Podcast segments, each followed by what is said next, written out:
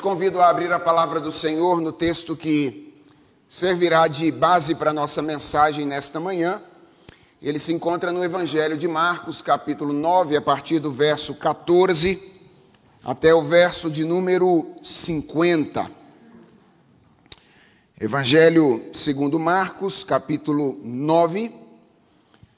E hoje nossa mensagem versará sobre os versos 14 até o verso 50. Eu vou pedir a você que mantenha a sua Bíblia aberta e em um determinado momento nós leremos um trecho, os versos de número uh, ah, 33 a 37, que vai ser o núcleo da nossa, ou vão ser o núcleo da nossa mensagem nesta manhã. Então mantenha aí a sua Bíblia aberta em Marcos capítulo 9, a partir do verso 14 e vamos orar ao Senhor pela bênção da iluminação antes de uh, expormos a palavra dele nesta manhã. Vamos falar com Deus mais uma vez?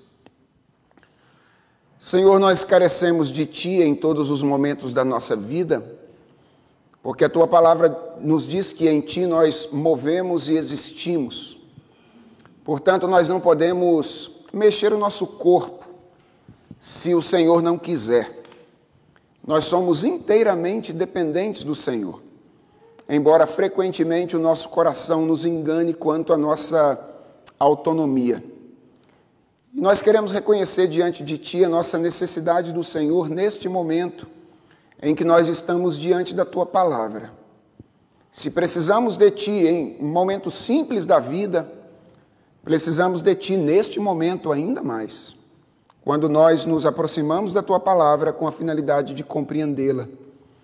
E nós queremos, ó Deus, pedir ao Senhor que a tua palavra seja o nosso alimento nesta manhã, que ela tome conta da nossa mente, mas, sobretudo, que ela tome conta também do nosso coração.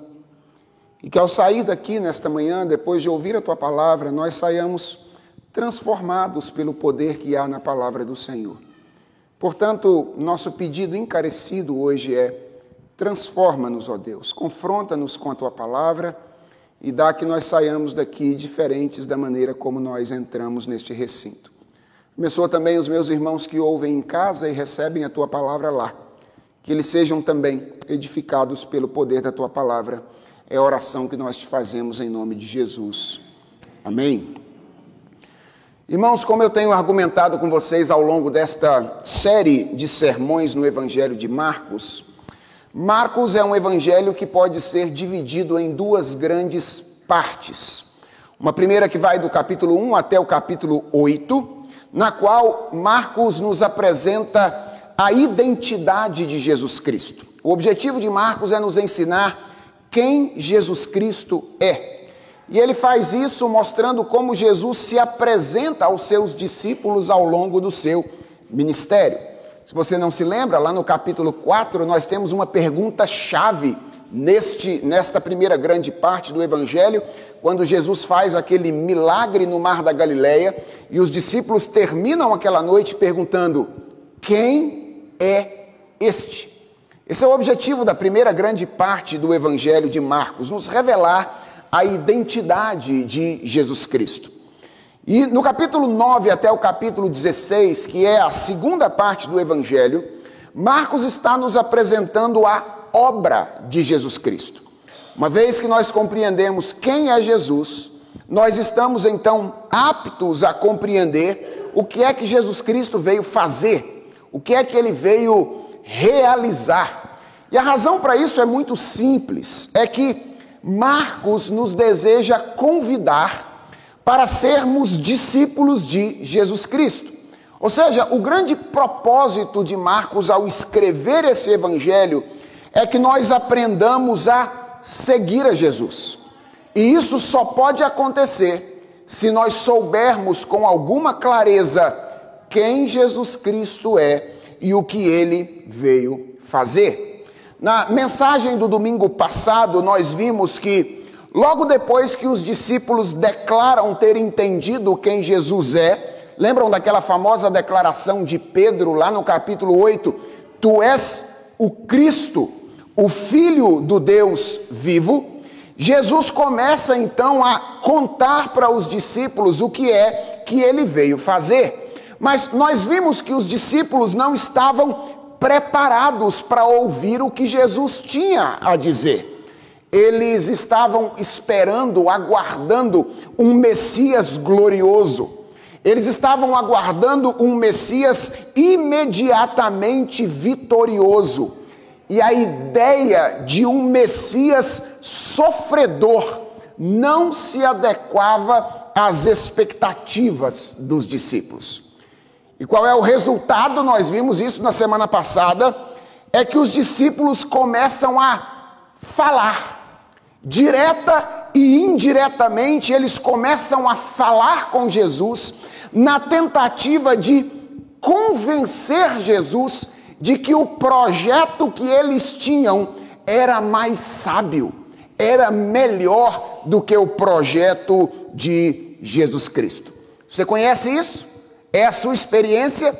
Esse negócio de quando existem choques de projeto entre o seu e o de Jesus, você tentar falar na tentativa de fazer com que o seu projeto se estabeleça diante do projeto de Deus?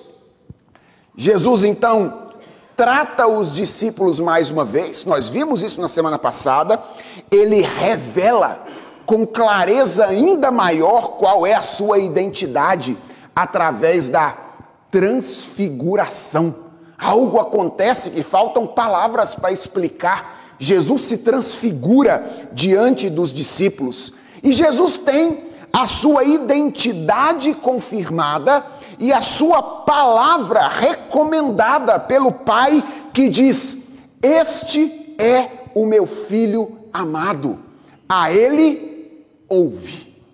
Quando os discípulos começam a falar, Deus o Pai então diz a eles: Está vendo essa pessoa que está do lado de vocês? Este é o meu filho amado.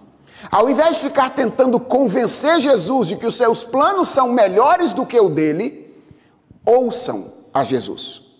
Deem ouvidos ao meu filho, porque a sabedoria verdadeira consiste em ouvir a Jesus Cristo. O que nós aprendemos, irmãos, na última mensagem é que a nossa necessidade de Jesus Cristo ela não termina quando nós aprendemos quem Jesus Cristo é e quando nós declaramos isso. Em outras palavras, a sua necessidade de Jesus, ela não termina quando você faz a sua profissão de fé. Às vezes a gente tem essa ideia, né? De quando a gente fizer a nossa profissão de fé, se tornar membro da igreja, então agora a minha vida espiritual alça outro patamar e agora eu posso caminhar sozinho sem Jesus Cristo ah, tolice. Nós nunca deixamos de carecer de Jesus, porque, como aqueles doze homens que começaram a andar com ele, atenção, irmãos, todos nós temos a tendência de enxergar as coisas da vida meio embaçadas.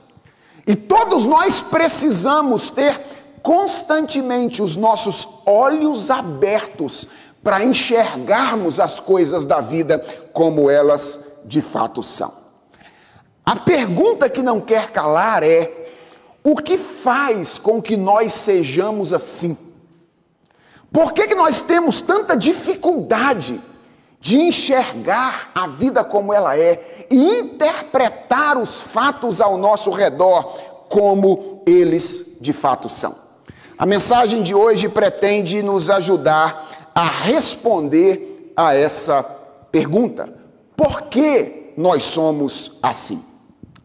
Novamente, a nossa mensagem de hoje, irmãos, está baseada em um relato do Evangelho de Marcos, que é composto de três cenas.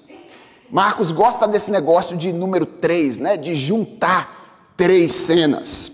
E novamente, Marcos trabalha nesse relato de maneira magistral, reunindo ou construindo o texto com duas histórias na ponta ou nas pontas, emoldurando a história do meio para a qual ele deseja chamar a nossa atenção.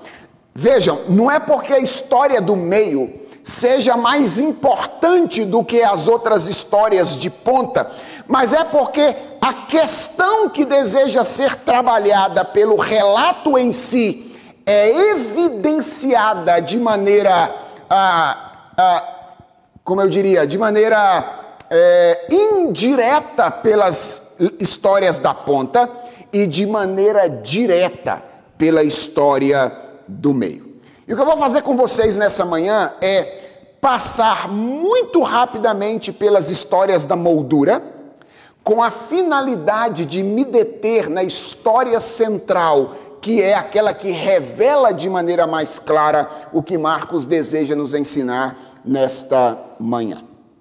Então vamos à primeira cena do relato. A primeira cena acontece quando Jesus e os discípulos estão descendo do Monte da Transfiguração. Quando eles chegam lá embaixo, eles encontram um alvoroço, diz aí o verso de número 14. Eles encontram os discípulos que tinham ficado lá, lembram que três tinham subido com Jesus, portanto, nove discípulos tinham ficado lá embaixo, e eles estão agora rodeados por uma multidão e envolvidos em um debate com os escribas que adoravam debater com Jesus Cristo e os seus discípulos naquele período. O texto diz que Jesus se aproxima dos discípulos, Jesus é reconhecido e saudado pelas pessoas, e Jesus questiona o que estava acontecendo naquele alvoroço, quando então um homem, que ao que tudo indica era o pivô daquela situação, diz aí nos versos 17 e 18 no capítulo 9: Mestre, eu trouxe até o Senhor o meu filho que está possuído de um espírito mudo. E este, sempre que se apossa dele, lança-o por terra, e ele espuma, range os dentes e vai definhando. Eu pedi aos seus discípulos que o expulsassem e agora prestem atenção nessa expressão. Mas eles não puderam. Isso é chave para a gente compreender o que está acontecendo nesta passagem. Enquanto Jesus está no Monte da Transfiguração, um homem leva o seu filho possuído de um espírito para que os discípulos pudessem fazer aquilo que eles já haviam feito com outras pessoas no passado. Mas o texto diz que eles são incapazes de expulsar o demônio daquela criança nessa ocasião.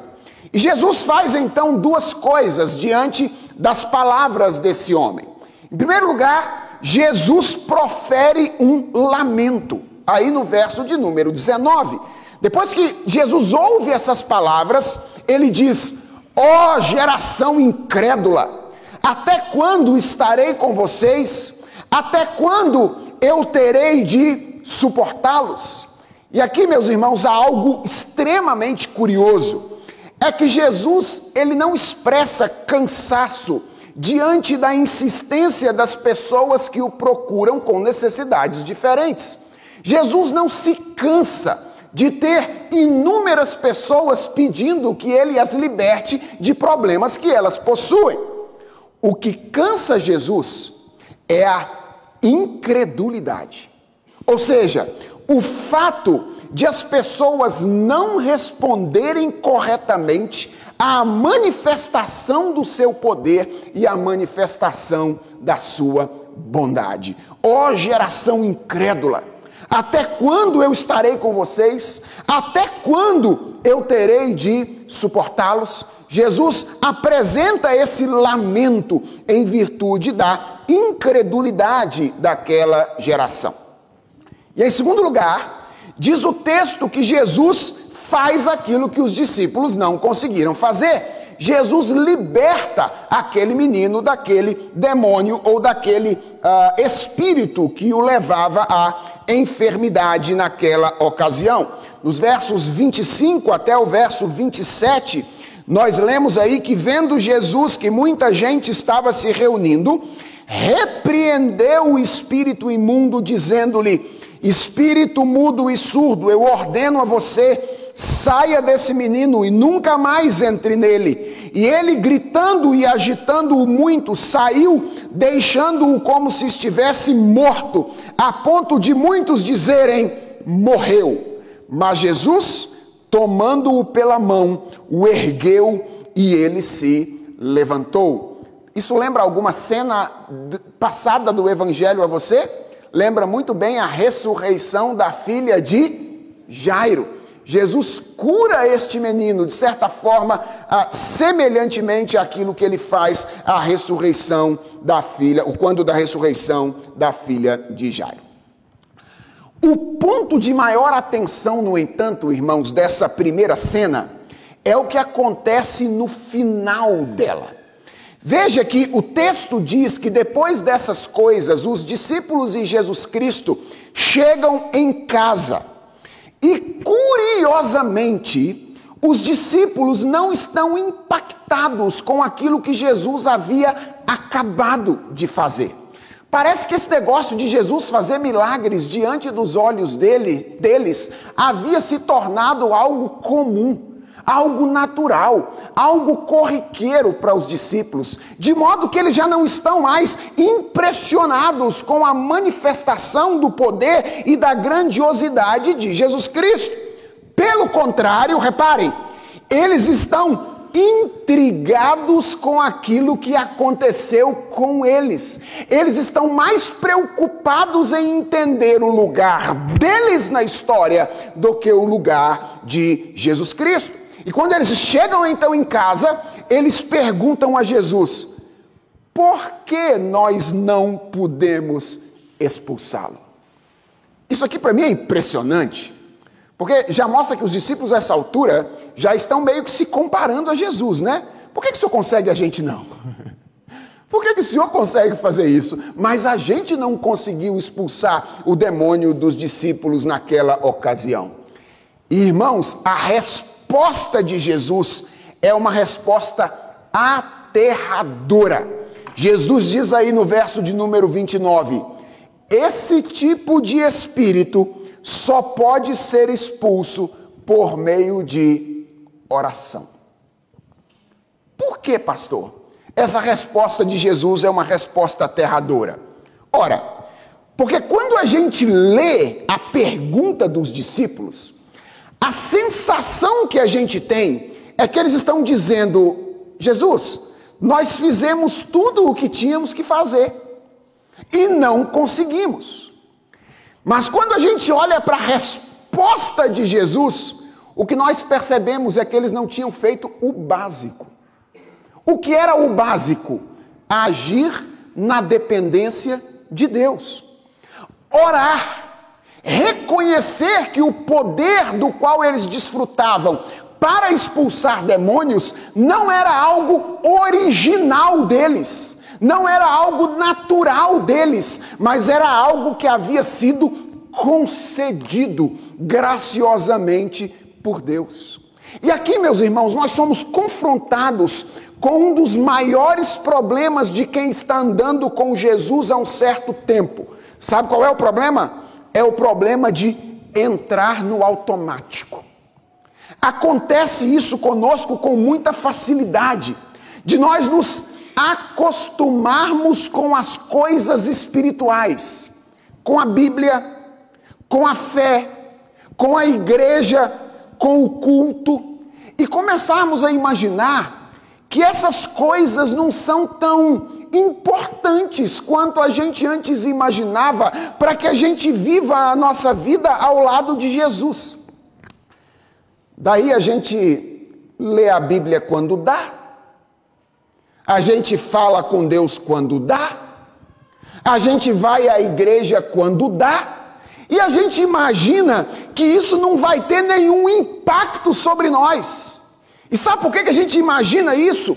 Porque nós perdemos de vistas que fazer o que Jesus faz não é algo que nós podemos fazer por nós mesmos. Foi o que aconteceu com os discípulos naquela ocasião. Eles já tinham feito aquilo antes. Eles já tinham expulsado muitos demônios, mas eles foram incapazes de fazer o que eles já tinham feito antes. Sabe por quê? porque eles imaginaram que podiam fazer isso por si mesmos. Sabe qual é o nome disso? Autoconfiança. A autoconfiança espiritual fez com que os discípulos fossem incapazes de realizar aquilo que Jesus Cristo disse que eles deveriam realizar se confiassem no poder que ele dispunha para isso. Essa é a primeira cena de moldura da passagem. A segunda cena, que acontece lá no fim, está entre os versos 38 até o verso 50 acontece na cidade de Cafarnaum. Mais uma vez, Jesus e os discípulos estão em casa, dentro de casa, e lembrem que no Evangelho de Marcos, esse negócio de dentro e fora tem um significado muito especial. Isso mostra que Jesus está tratando com gente crente, está tratando com pessoas que estão dentro do reino. É por isso que Marcos coloca todas essas coisas coisas acontecendo dentro de casa, na companhia de Jesus Cristo. E quando eles estão lá, num convívio natural, João se aproxima dele e diz, verso 38: Mestre, nós vimos um homem que expulsava demônios em seu nome, mas nós o proibimos de fazer isso. E atenção à razão porque ele não nos seguia. Vejam que curioso, irmãos. O texto começa com os discípulos sendo incapazes de expulsar um demônio. E o texto termina com os discípulos que tinham sido incapazes de libertar o menino, proibindo um homem de fazer o que eles não tinham conseguido fazer. Por quê? diz o texto? Porque ele não os seguia. Não é porque ele não seguia Jesus, certo? Ele fazia em nome de Jesus. Mas ele não era do grupo dos discípulos. Aquele homem estava fazendo o que Jesus fazia, ele estava fazendo em nome de Jesus, mas como ele não era do grupo dos discípulos, eles queriam proibi-lo de fazer o que ele estava fazendo, que Jesus havia mandado fazer e que eles tinham acabado de não conseguir fazer ao pé do Monte da Transfiguração. Irmãos, esse também é um problema absolutamente conhecido dos discípulos atuais de Jesus. Vocês já perceberam como nós gostamos desse negócio de dizer quem é e quem não é? Esse negócio de dizer quem pode e quem não pode. Nós, por exemplo, evangélicos de matriz mais conservadora, de tradição reformada, frequentemente olhamos para os nossos irmãos pentecostais e dizemos: não são. Por que, que eles não são? Porque são meio anti-intelectualistas, são meio sentimentalistas demais, não são do nosso grupo. Então, não são, não podem. De outro lado, os pentecostais às vezes olham para nós, seus irmãos reformados, e dizem: não são. Por quê? Porque são racionalistas demais. Não têm o Espírito Santo. Não é assim que a gente vive frequentemente? Acusando às vezes uns aos outros, estabelecendo limites, dizendo pode, não pode, é e não é. É o que os discípulos estavam fazendo nessa ocasião. E se o nome do primeiro é autoconfiança, o nome disso aqui é sectarismo. O nome disso aqui é exclusivismo. E o que eu quero que você perceba é que, ah, embora os discípulos estivessem crescendo na medida em que eles caminhavam com Jesus Cristo, isso é claro, lá no capítulo 4 eles perguntam: quem é este? No capítulo 8 eles dizem: Tu és o Cristo, o Filho do Deus vivo. Eles estão crescendo na medida que eles caminham com Jesus. Eles permaneciam vendo as coisas meio anuviadas. Eles sabem o que devem fazer, que é libertar as pessoas, mas eles não conseguem fazer o que devem fazer porque eles são autoconfiantes eles confiam nas suas próprias forças e, mesmo quando eles são confrontados com a insuficiência deles, eles agem de maneira exclusivista, agem de maneira sectarista, como se eles fossem a medida definitiva do que é e do que não é, do que pode e do que não pode. Pergunta é: qual é a causa disso?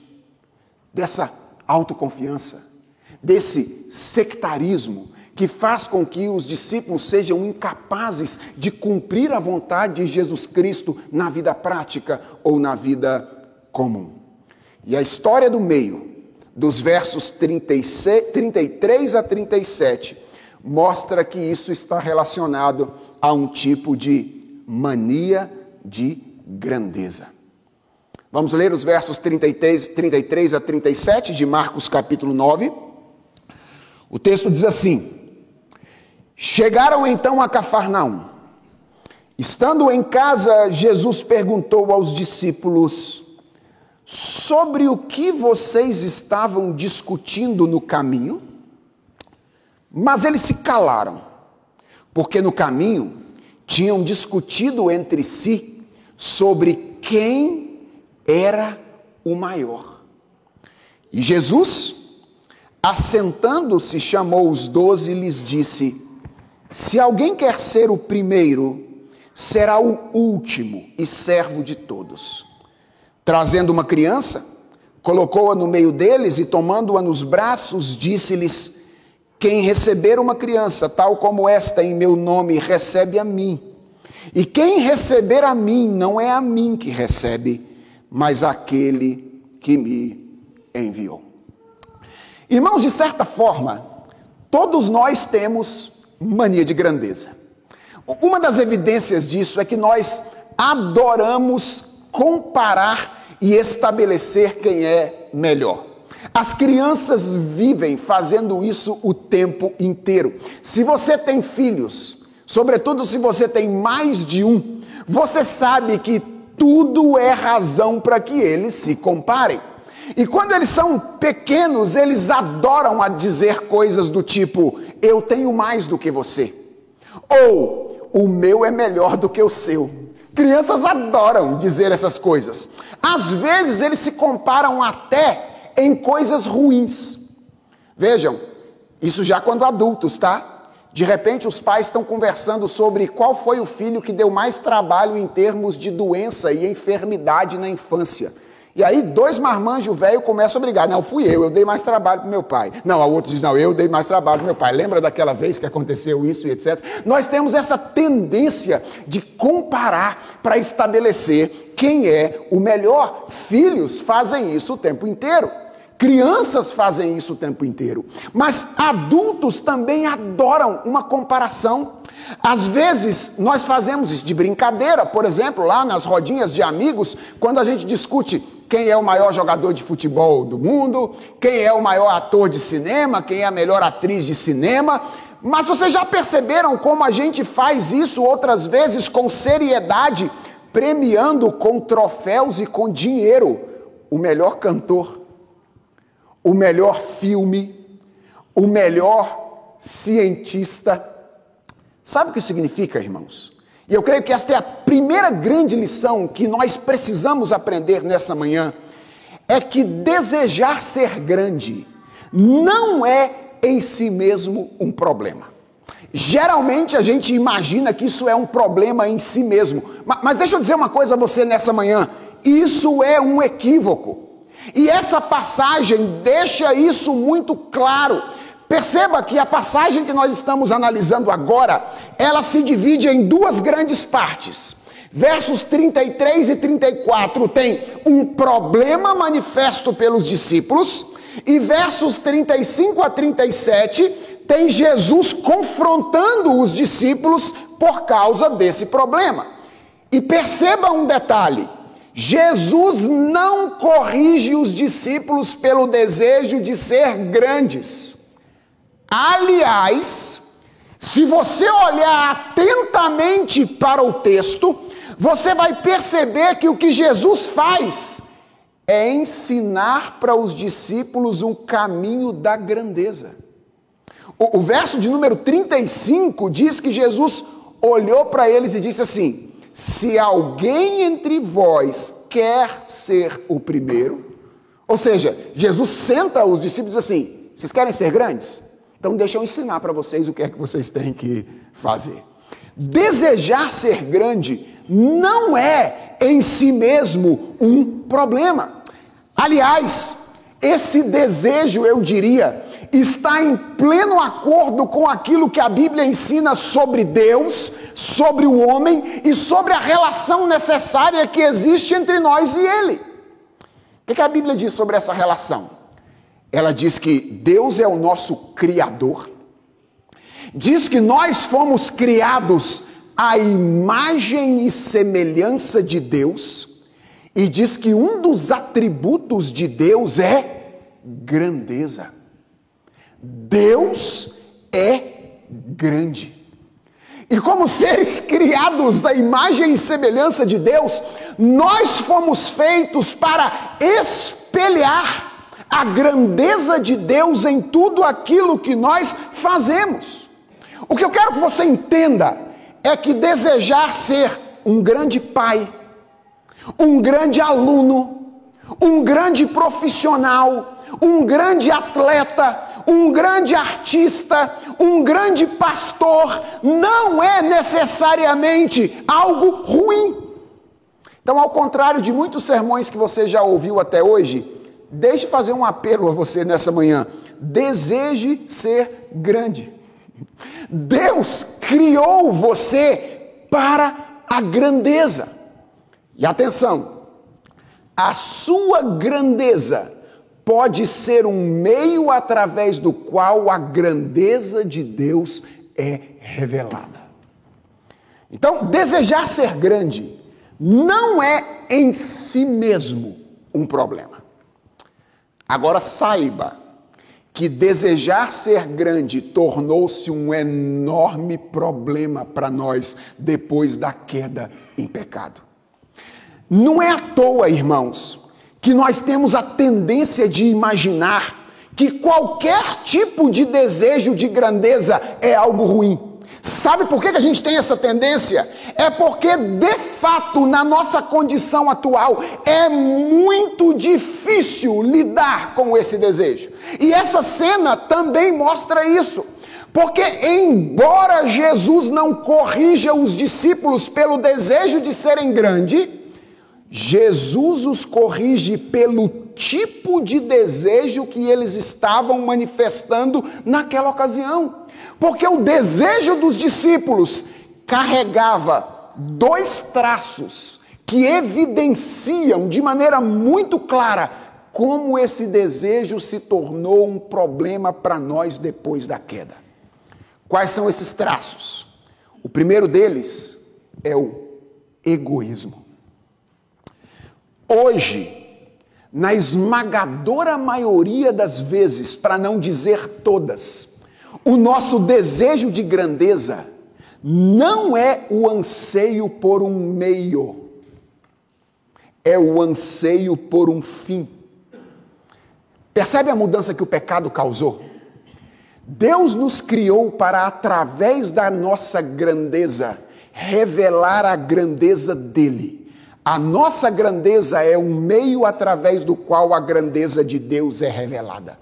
Mas o pecado fez com que nós passássemos a buscar a nossa grandeza não como meio, mas como um fim em si mesmo. Hoje nós não costumamos desejar a grandeza como quem deseja um meio através do qual a grandeza de Deus pode ser vista. Nós desejamos a grandeza com a finalidade de mostrar algo que nós pensamos ser original. Vejam que esse era o desejo dos discípulos nessa ocasião. O texto não diz que eles estavam discutindo sobre como ser grandes. Eles estavam discutindo sobre qual dentre eles era o maior. Em outras palavras, eles não estavam trabalhando na lógica vertical da relação com Deus. Eles estavam trabalhando na lógica horizontal da relação com o próximo, como tudo que existe.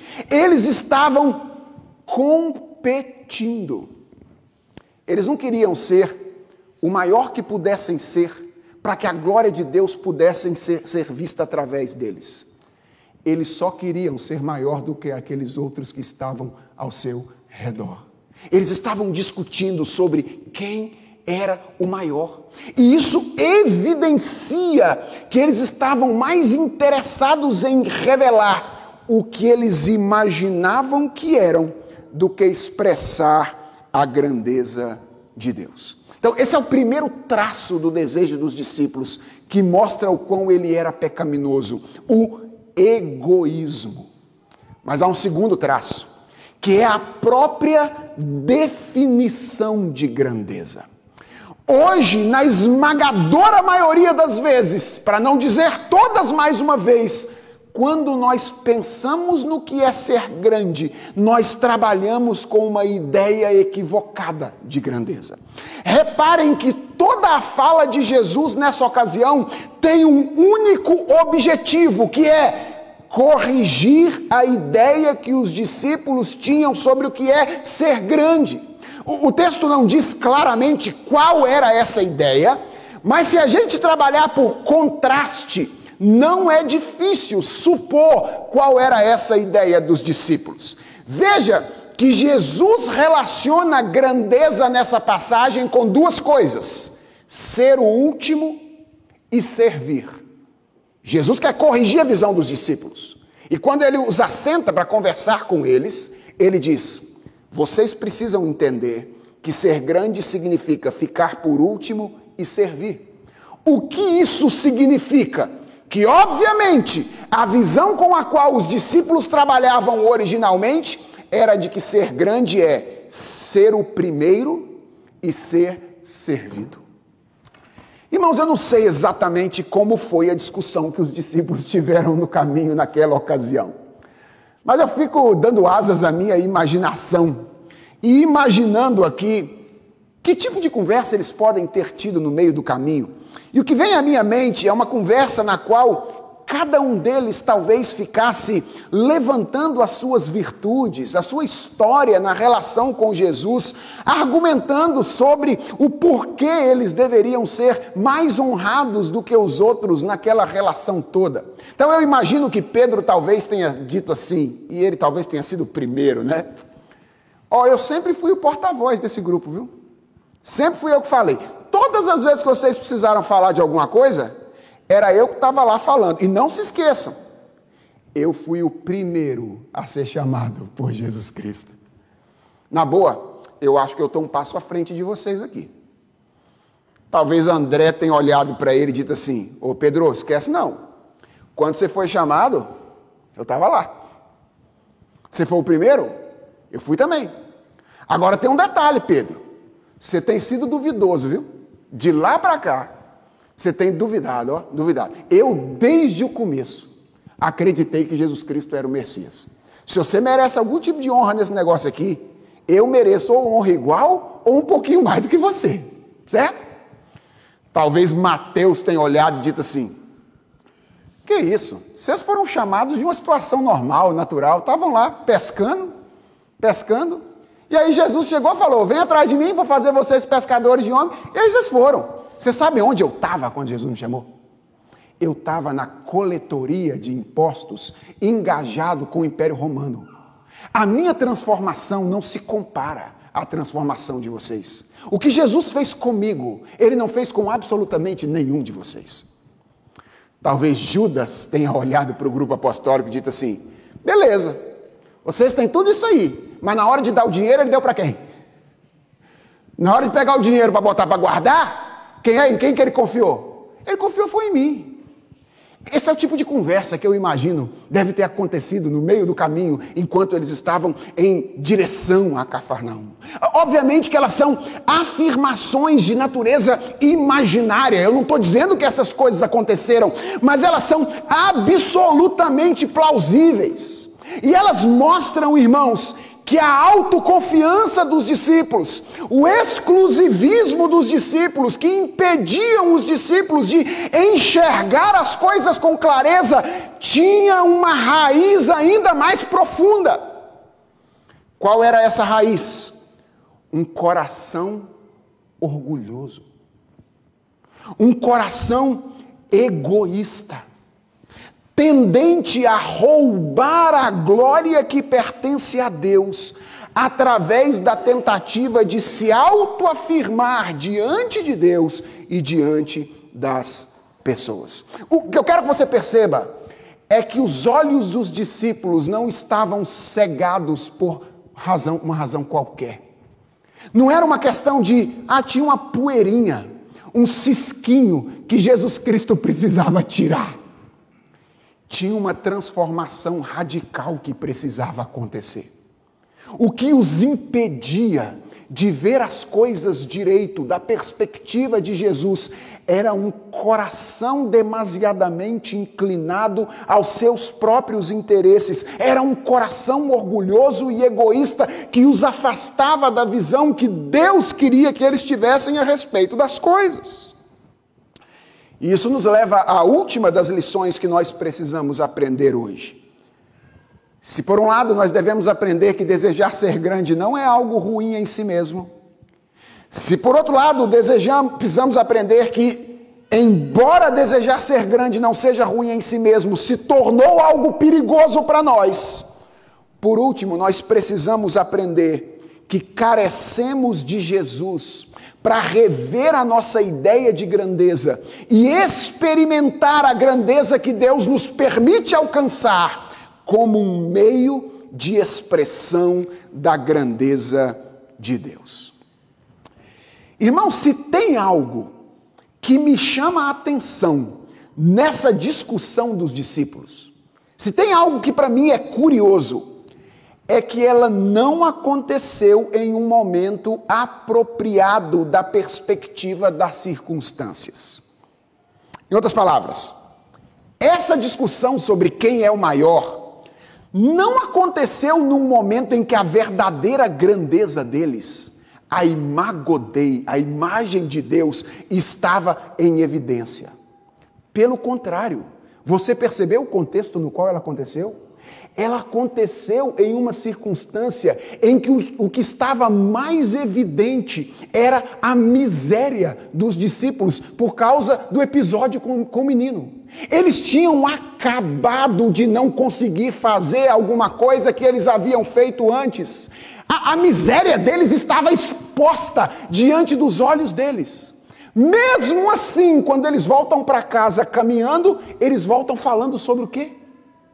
Quem é o maior?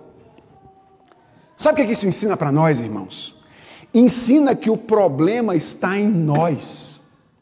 O problema não está nas circunstâncias. O problema está em nós, não está nas circunstâncias. Geralmente, quando a gente descreve a condição de alguém que caiu porque tomou uma rasteira do orgulho, nós sempre tentamos desculpá-lo responsabilizando as circunstâncias. Já perceberam isso? A gente diz assim: sabe qual foi o problema dele? O problema foi que ele teve um crescimento profissional vertiginoso. Aí diz assim: sabe qual foi o problema dele? Foi que ele ganhou dinheiro rápido demais.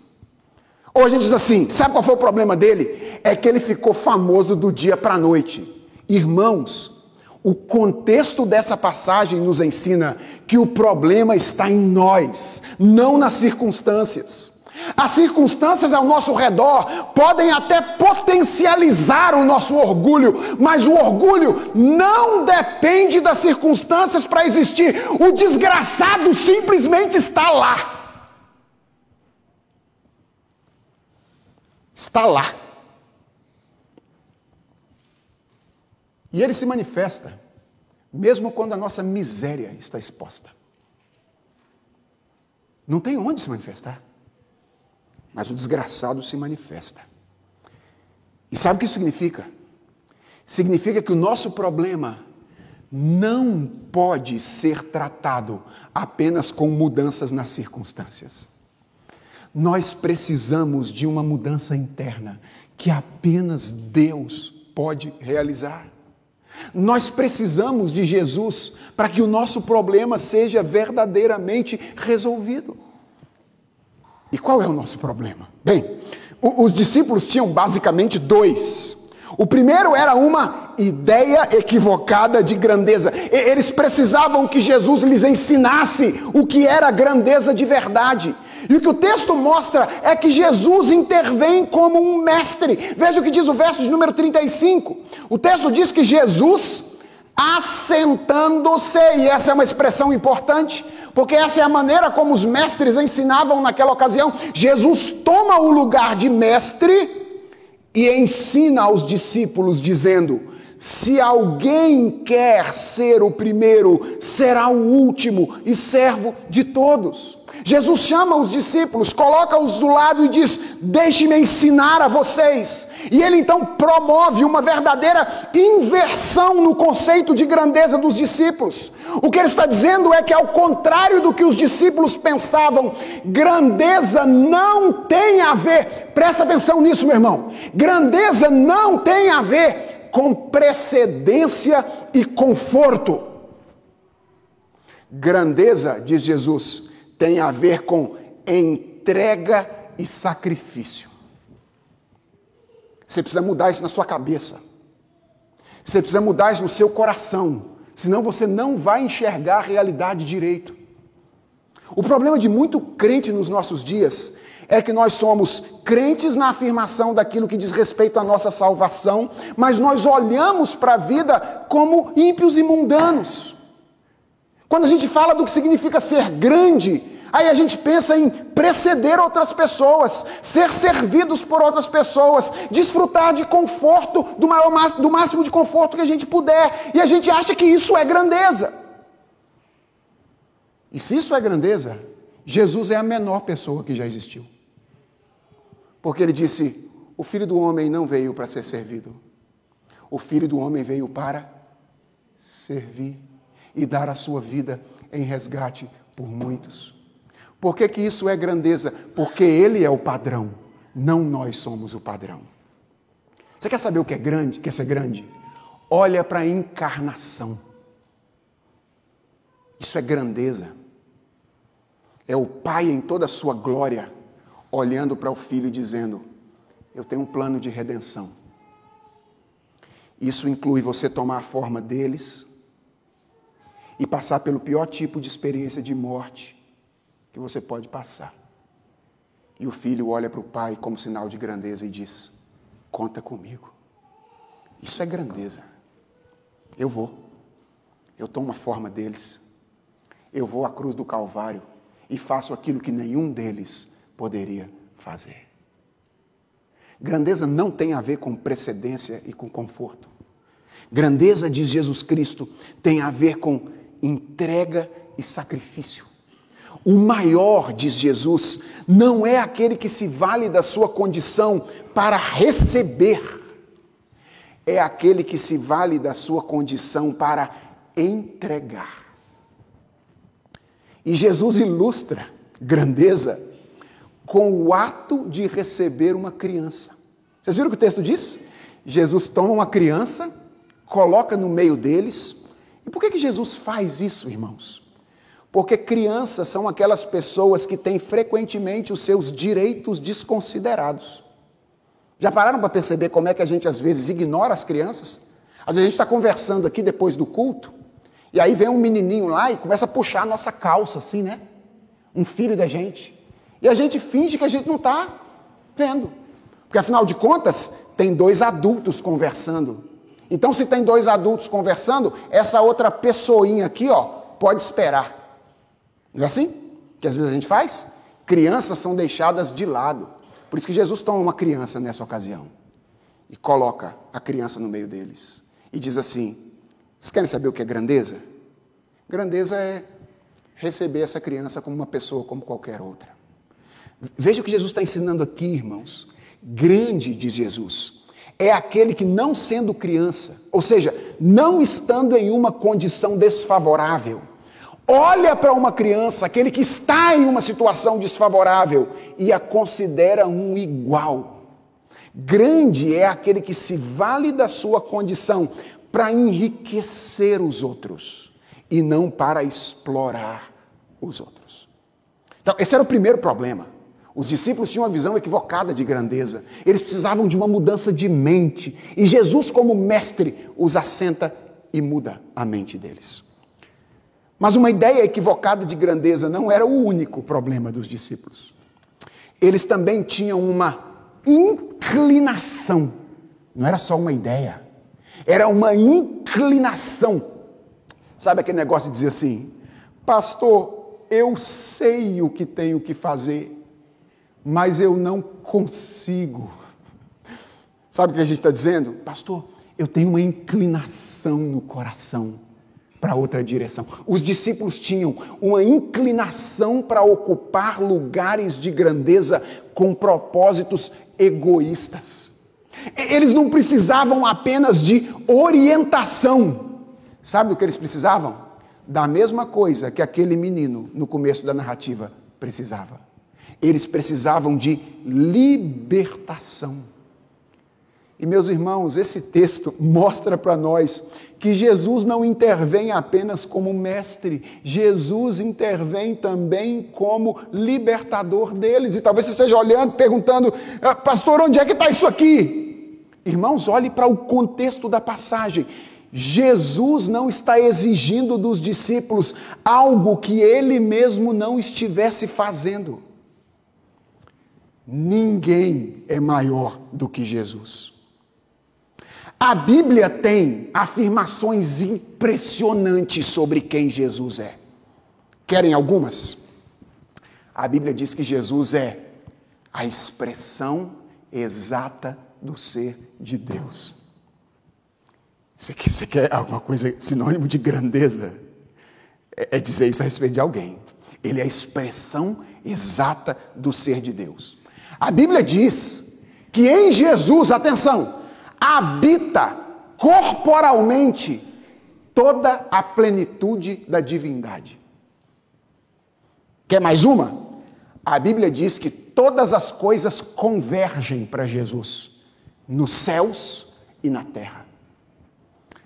A Bíblia diz que Jesus é tudo em todos. Essas, essas são as expressões que a Bíblia usa para se referir à pessoa de Jesus Cristo. No entanto, o que Jesus Cristo estava fazendo nesta ocasião? Olha para os versos 30 e 31. Jesus diz assim, ou o texto diz assim: E tendo saído dali, passavam pela Galileia, e Jesus não queria que ninguém o soubesse, porque ensinava os seus discípulos, discípulos e lhes dizia: O filho do homem será entregue nas mãos dos homens e estes o matarão, mas três dias depois da sua morte ressuscitará. Onde é que essas coisas acontecem, irmãos? Elas acontecem no caminho para Jerusalém. Jesus está indo com os discípulos para Jerusalém, para aquele lugar onde a grandeza dele seria demonstrada de maneira paradoxal, numa cena que aparentemente revelaria apenas pequenez. O, o que eu quero que você entenda é o seguinte: Jesus não apenas ensinou isso, Jesus fez isso.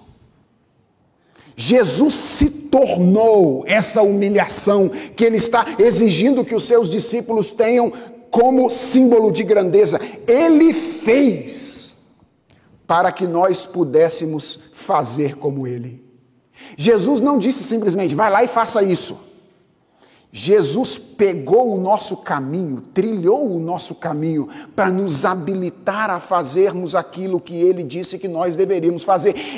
Irmãos, Jesus morreu para que nós morrêssemos também para o egoísmo característico do pecado, para que essa tendência maligna que nós temos de roubar a glória de Deus, desejando autoafirmação diante dos outros, não nos escravize mais. Se você está em Cristo, você não é escravo mais dessa mania de grandeza que conduz os discípulos e conduz a nós a não perceber a realidade como ela de fato é porque Jesus Cristo não apenas morreu por você, Jesus Cristo ressuscitou.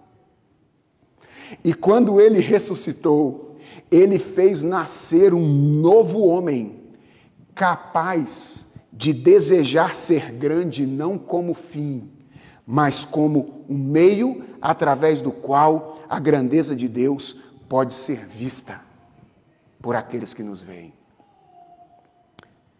Se você está em Cristo, essa precisa ser a sua experiência. A experiência de ocupar cada espaço que Jesus permite você ocupar.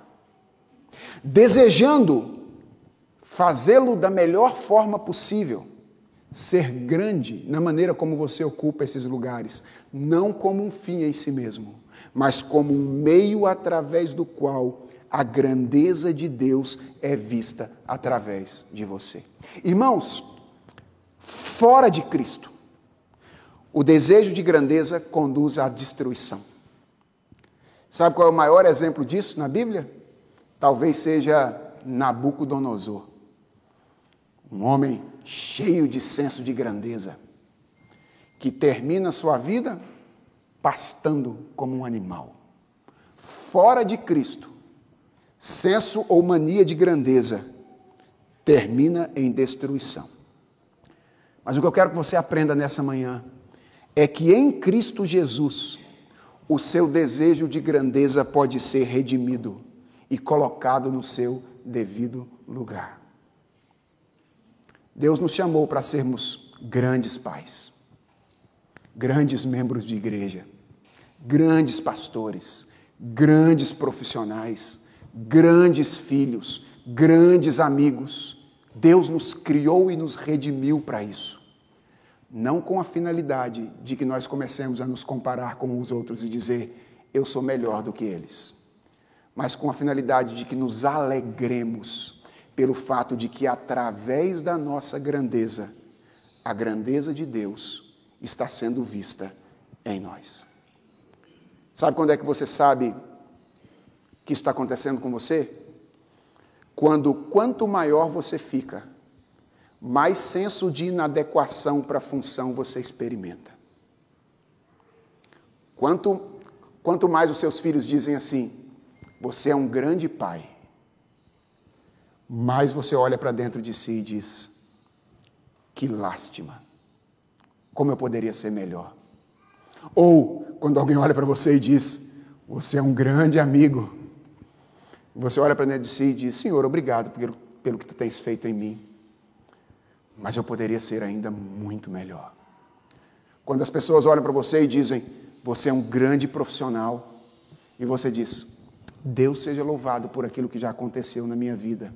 Mas eu tenho certeza de que a glória de Cristo pode ser ainda vista de maneira mais intensa em mim, na medida em que eu me aproximar de Jesus Cristo em arrependimento e fé verdadeiros discípulos de Jesus Cristo, não combinam com orgulho, egoísmo, autoconfiança e sectarismo. Verdadeiros discípulos de Jesus são pessoas que olham para a vida e enxergam os lugares de oportunidade como oportunidade de serviço e pedem a Deus para ser apenas instrumentos através dos quais a grandeza de Deus é vista através deles. Lembra de João Batista? Talvez a frase de João Batista expresse bem aquilo que eu estou tentando comunicar nesta manhã. Convém que ele cresça e que eu diminua. Vamos orar? Senhor, como é difícil para nós ouvir essas coisas. É difícil porque o coração nosso não é diferente do coração dos discípulos nós também olhamos para a vida e interpretamos grandeza em termos de proeminência, em termos de conforto. E nós, às vezes, queremos desfrutar desses lugares com a finalidade de expressar a nossa grandeza. Queremos que o nosso nome seja construído.